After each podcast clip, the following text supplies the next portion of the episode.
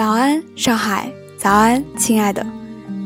今天是五月四号，星期三。我们的主打歌是民谣歌手陈粒的《奇妙能力歌》。每当我听到这首歌的时候，都觉得自己仿佛也有了非常奇妙的能力。但是这首歌细细听来，又带有一种淡淡的忧伤。除此之外，我们还要讲述一个人的故事。他四岁时拿起画笔，二十五岁红透宝岛。他四格漫画里充满了机智幽默，方寸之间挥洒自如。他挖苦众生百态。却被许多人封为知己。他让人拍案叫绝，作品里到处充斥了他幽默的个性。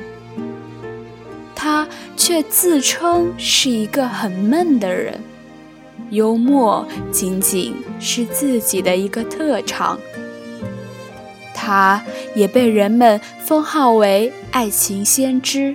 城市先知，他更让无数个人的喜怒哀乐溶解在他的作品里，总会让人将不快一笑而过。你猜到他是谁了吗？我们先不来揭晓答案，先来听一下陈粒的这首《奇妙能力歌》。但愿你也能在这首歌中找到属于你的奇妙能力。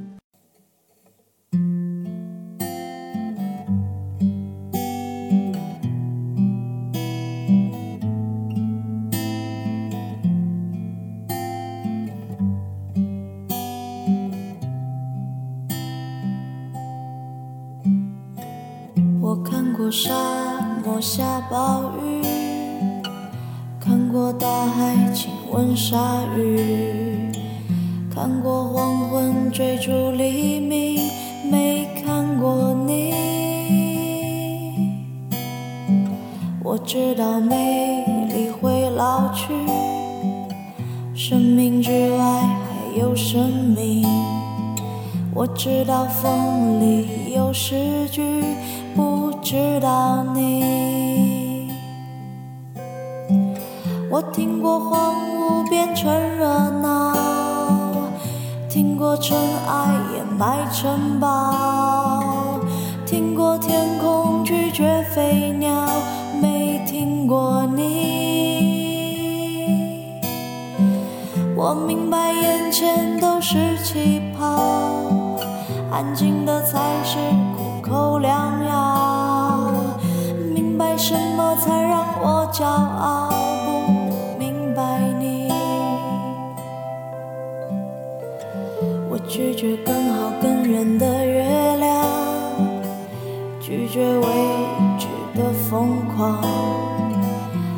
拒绝声色的张扬，不拒绝你。我变成荒凉的景象，变成无所谓的模样，变成透明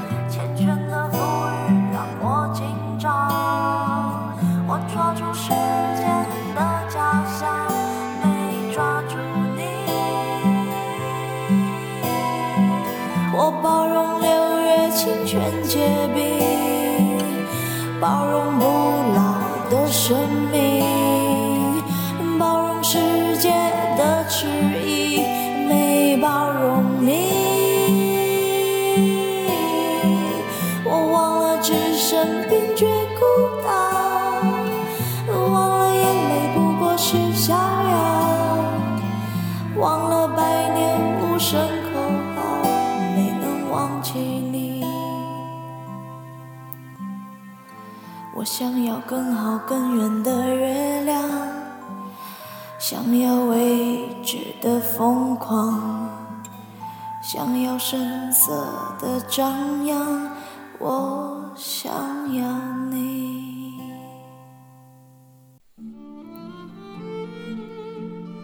那我们现在就来揭晓刚刚的答案。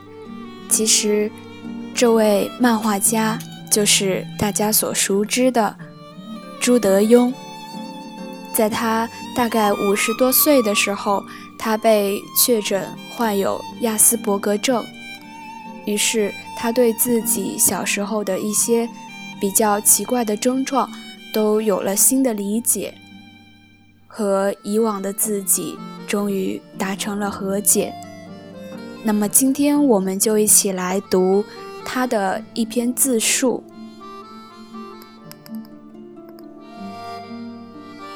我小时候一直很不快乐，我觉得世界不是我的，但我又跑不掉。我去舅妈家，拿一个玻璃杯倒水喝，正要喝，舅妈过来把杯子拿走，说：“这杯子很薄，很贵，另换一个很粗、很厚的杯子给我。”那种感觉是，世界上没有一个地方、一个人欢迎我。大人对我没有一丁点信心，我对外面的世界没办法、没能力，只能回到我的世界。我的世界里，一个是画画，一个是虫子。院子里所有的虫子。我都玩过，只有在虫子面前，我最自在，因为他们对我没有威胁，也不会不接纳我。小学五年级，我和一个同学去邮局，他很自信，跟我讲：“你去柜台问一下，那个邮票出来没？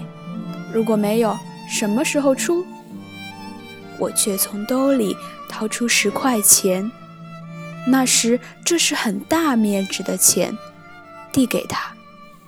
这十块钱给你，你不要叫我去问。他看着我，眼神很奇怪，意思是，你问就好了，干嘛给我钱？其实，掏钱出来对我。是一个很大的伤害，那等于说我承认自己是一个完全无用的人，我很自卑。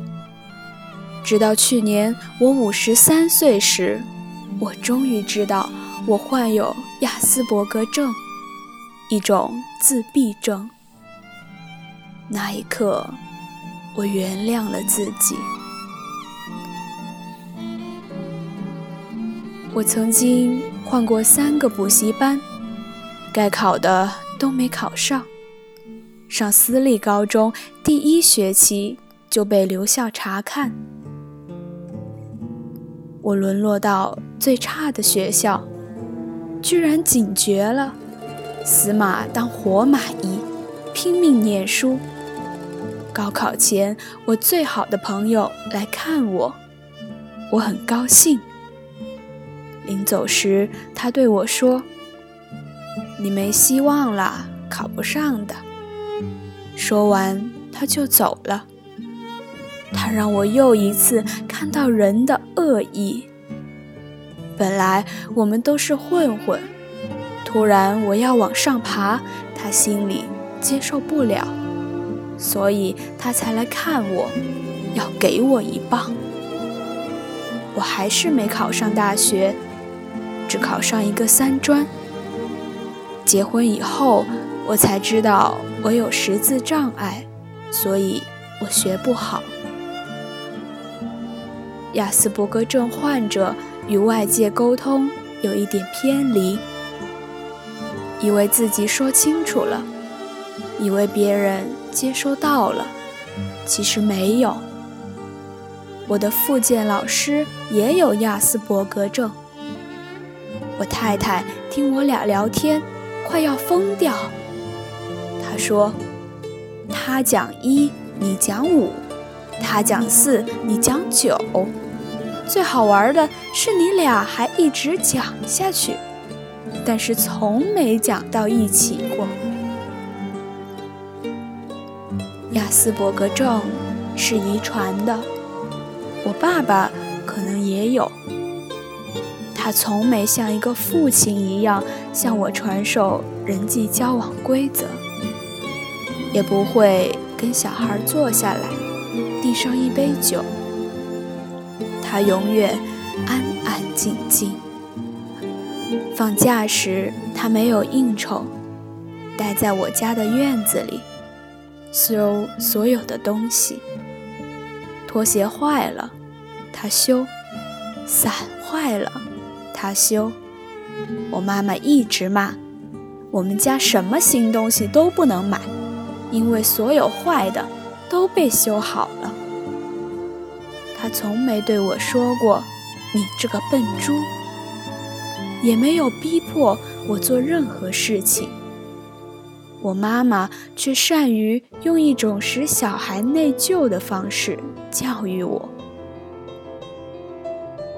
大年初四早晨，我跟我妈说：“我明天要搬出去了。”我妈一听，什么？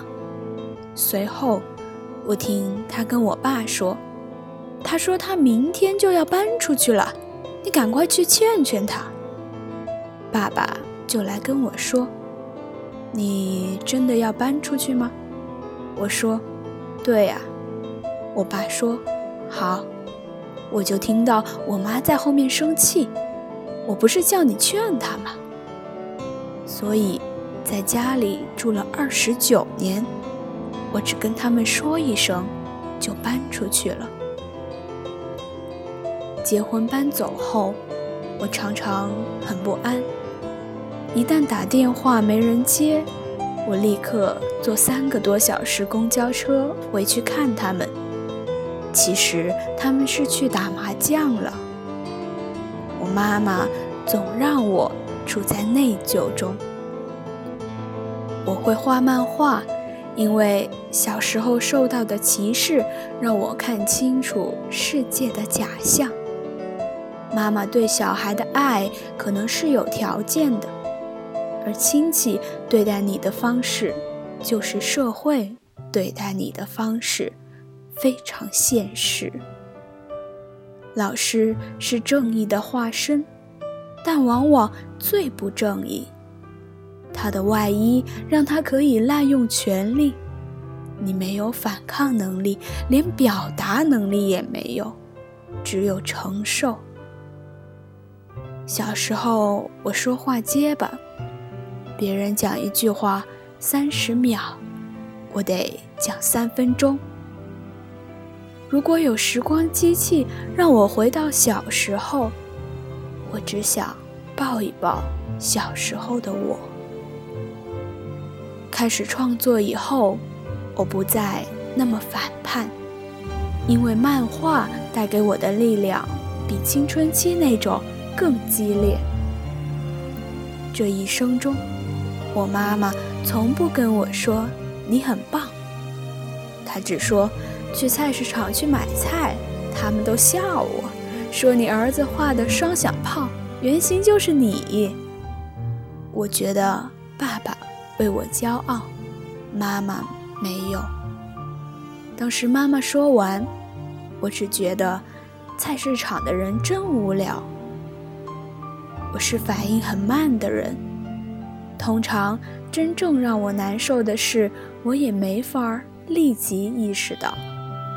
就像一个东西往你身上烙印，你不感觉烫，也不感觉痛。很多年后，你看到一个疤，你才知道当时可能很难受。我所有的漫画都在表达对事情的怀疑，都是从人光鲜亮丽的正面绕到人的背后。那可能是空的，赤裸裸的。所以名气对我来说，是从天花板上掉下来的，来的莫名其妙。我没什么感觉。我享受住酒店。因为可以不用去前台，直接在房间办理入住，减少了和人打交道的机会。对我来说，出名的极致享受就是这个，其他都是压力。我的范围越缩越小，最后只能把自己顶在一个墙角。当我知道一群人为我而来。我必须耗尽所有能量，才能不拔腿就跑。从一大早就必须听音乐，静静听，才能让我接受要见人的事实。我痛恨这个世界，但不止我本身活在它里面，我的创作也活在它里面。我画人。被迫要注意人，我从每个人身上取那么一点，然后组合，所以作品有意无意都和时代有一点关联。尽管我只是凭感觉画，我不想让我的漫画人物有名字，对我来说，他们只是影子。画完了。他们不在我脑海中停留，就像镜子照完了收起来。但是画的时候，你很难违背他们的意思。人们说我画的女人大多不可爱、势利、傻。其实我认识的人越多，我越喜欢我的狗。我的漫画人物大部分有极端缺陷，我借此表现人性的负面。但如果你把它从漫画中拎到真实世界，你会发现它也有很多可爱面。只要你不碰它的底线，越不快乐的时候，越会想我到底是什么样的人。不要的东西。越来越多，比如钱，钱不会凭空而来，一定要拿你的东西去换。可我不想拿什么东西去换钱了。我发觉我没有用漫画捍卫什么，唯一在捍卫的是我的小时候。我小时候的状态是真实。我的整个成长过程围绕的几乎都是假象，包括父母的爱。对我来讲，真实最重要。我没有画过我太太，我不会表达爱意，也不会买东西送他。我的方式就是多陪他。我早起画画前会先吃早餐，等他起来时。让我陪他吃早饭，那我一定会再陪他吃一顿，所以我每天吃两顿早饭。人家问我对爱情、婚姻是乐观主义者还是悲观主义者，我说我是旁观主义者。